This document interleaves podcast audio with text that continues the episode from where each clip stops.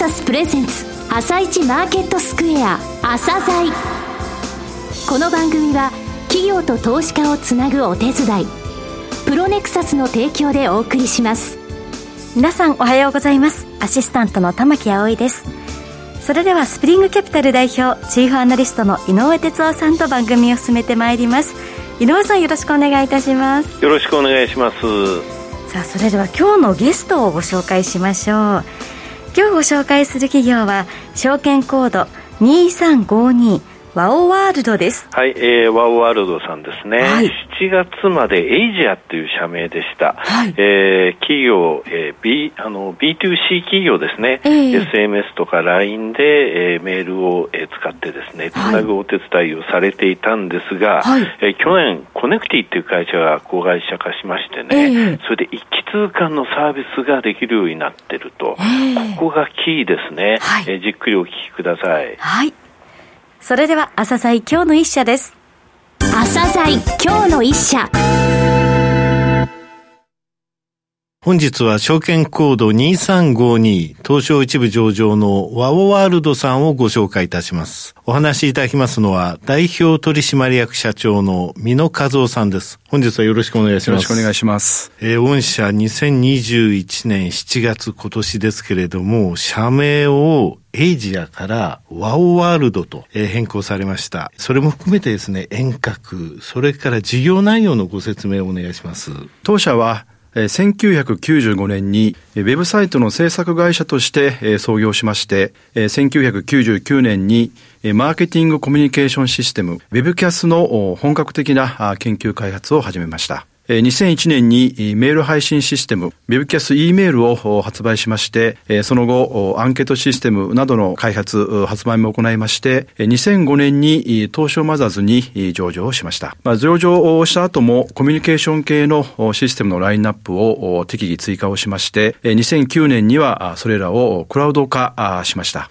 今では当社単体の売上の約8割はクラウドサービスによるものです。自社開発したソフトウェアをクラウドで展開していますので、営業利益率が20%前後と利益率が高いのが特徴です。そして、2017年に東証一部に市場昇格を果たしました。今年7月には社名をエイジアからワオワールドに変更しました。これはグループとして成長していくためには、旧エイジアの経営理念ではなくて、新しくグループに加わる企業と共有することができる新たなビジョン、ミッション、バリューが、まあ、絶対に必要だと痛感したためです。その新しいビジョン、ミッション、バリューに込めた思いを反映した社名に変更したということなんです。なるほど。現在は東京本社のほかに大阪にもオフィスを構えておりまして、グループ会社にはコネクティ、 FUCA、ままちゅの3社がありまして、今年3月時点でグループとしてのはですね、約200名の体制で事業を行っています。なるほど。新しい経営方針をですね、ご紹介したいと思います。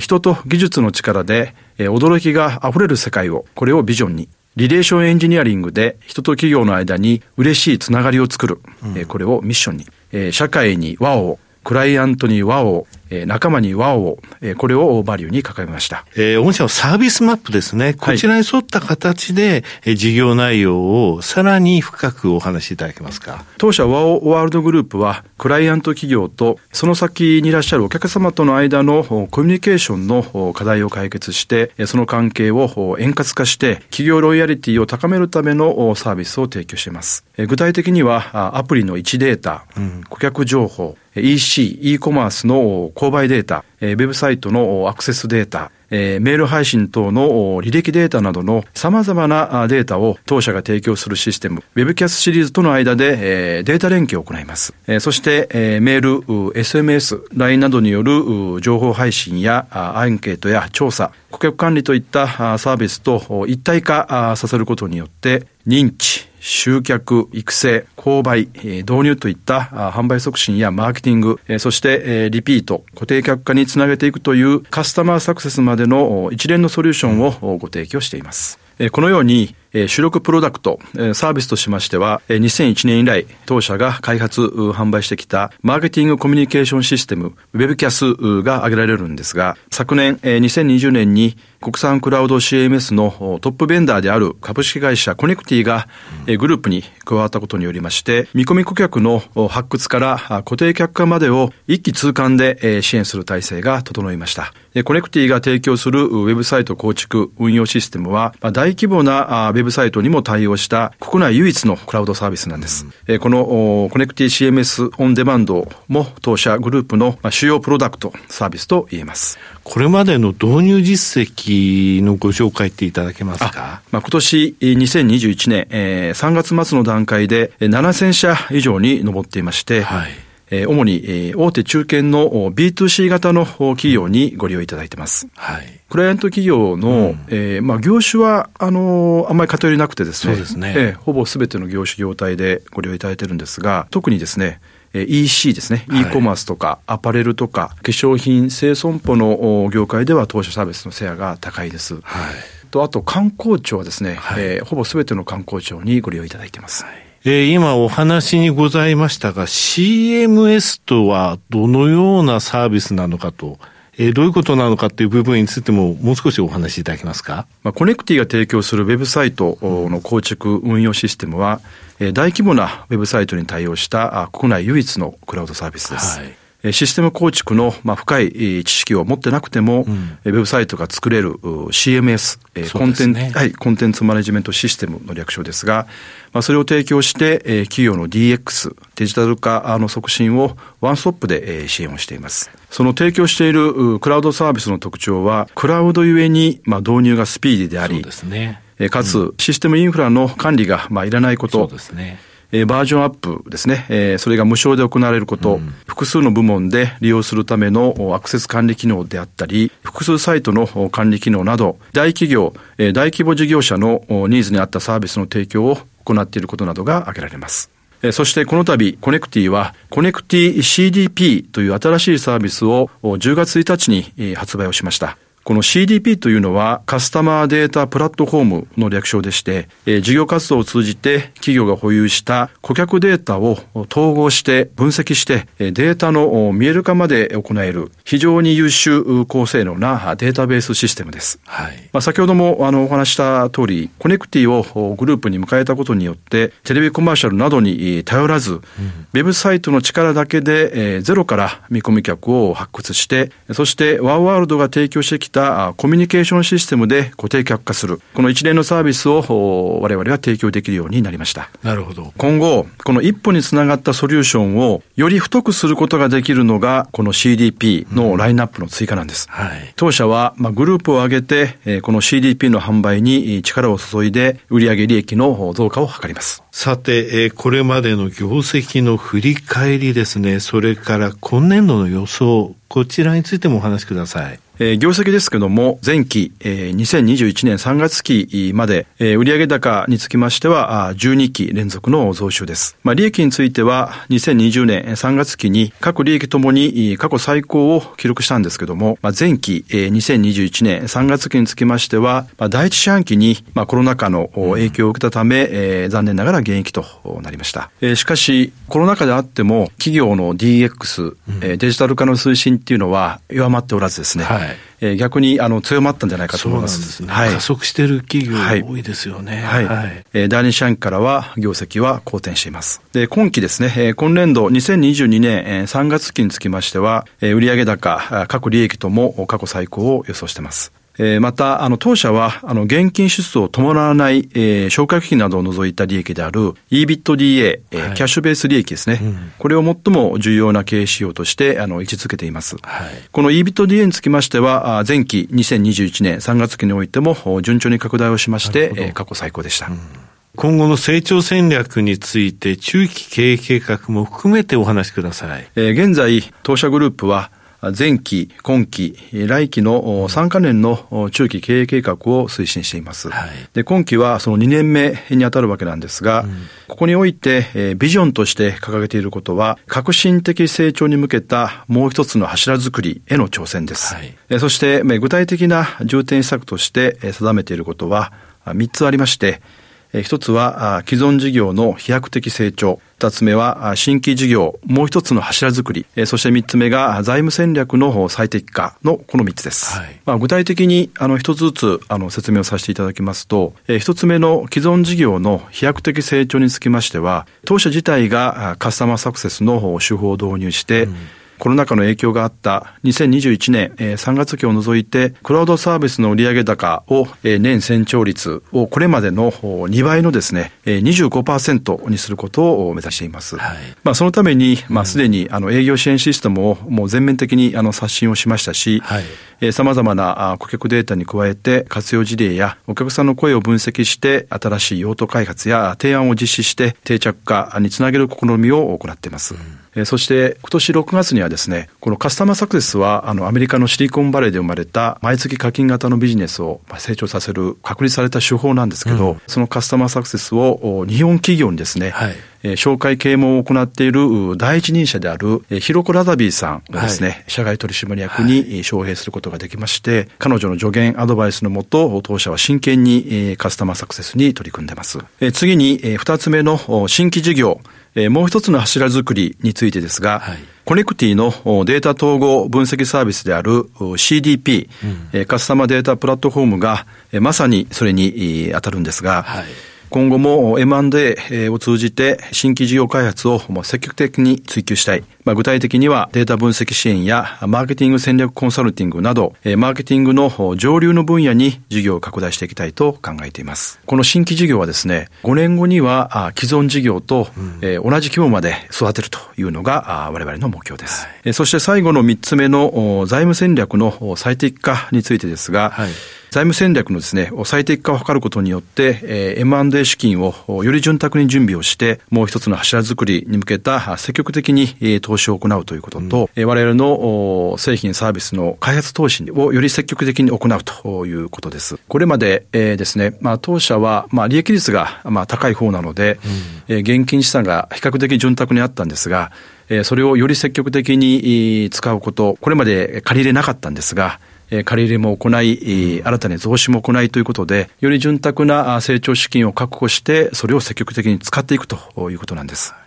ただ、コネクティの子会社化って去年ですよね。1年でシナジー効果としてここまでのものが描けたと。はい、えこれからの M&A というのは、第2、第3のコネクティをまた探すという、そういった部分も入ってきますか、ね、はい。コネクティレベルのですね、うん、えー、事業規模であり、我々もあの提供している製品サービスとシナジーがある会社を、毎年一社はですね、はい、グループに迎えたいというのが、この提携戦略のですね、うん、我々の目標です。はい、えー、来年度 IFRS へも移行されるということですね。そうなんです。海外の投資家にもより当社のことを知っていただきたい、えー、認知をしていただきたいと思い、イファースに移行をいたします。はいさて、中期経営計画のですね、経営指標の KPI、こちらについても教えてください。これまであのご説明をした施策を、まあ、しっかり実行して、中期経営計画の経営指標の係数目標、KPI として設定しているのは、2023年3月期、来期ですね、の売上高が38億円、EBITDA は11億円です。また、株主の皆様への還元につきましては、配当の基本方針として、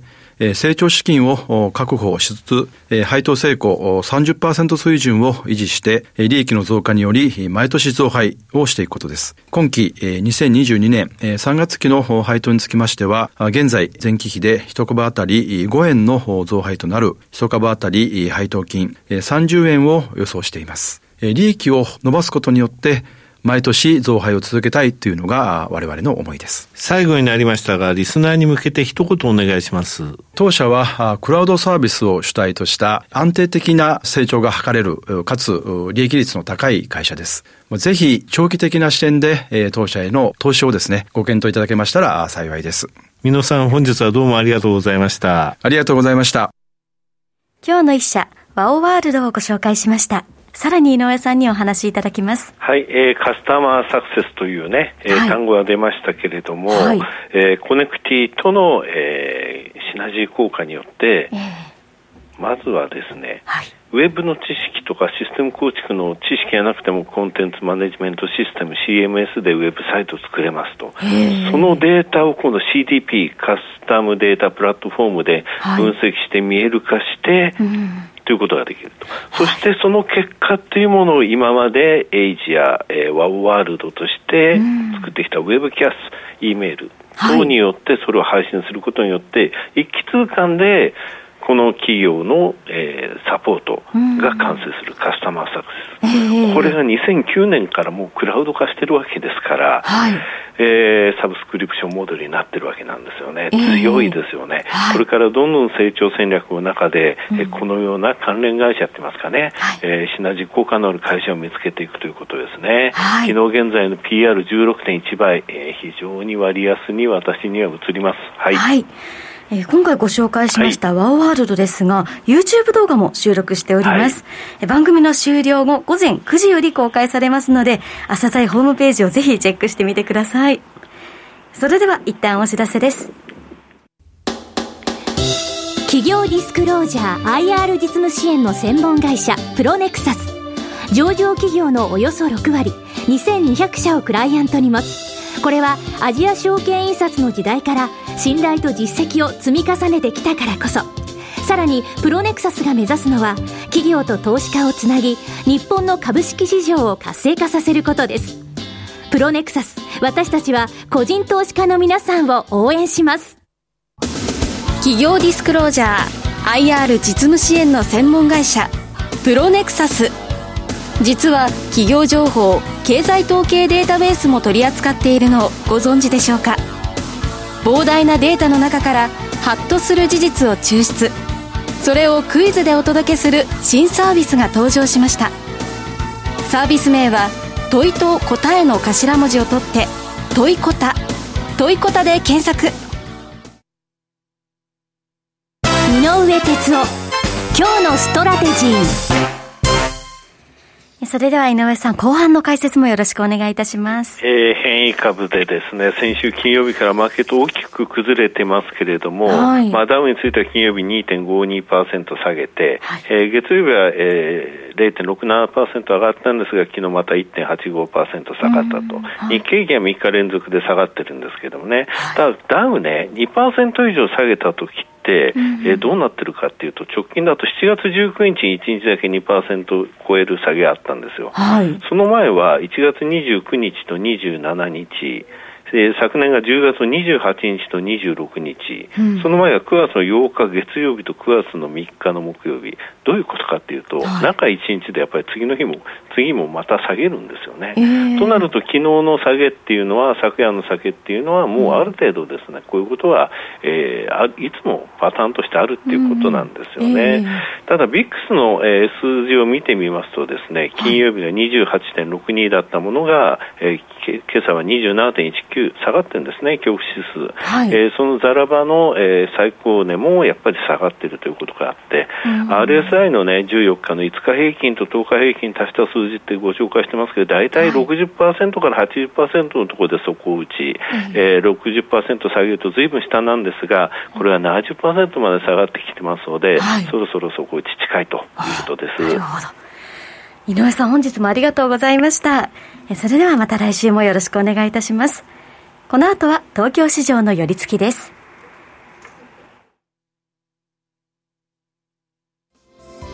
朝鮮この番組は企業と投資家をつなぐお手伝いプロネクサスの提供でお送りしました。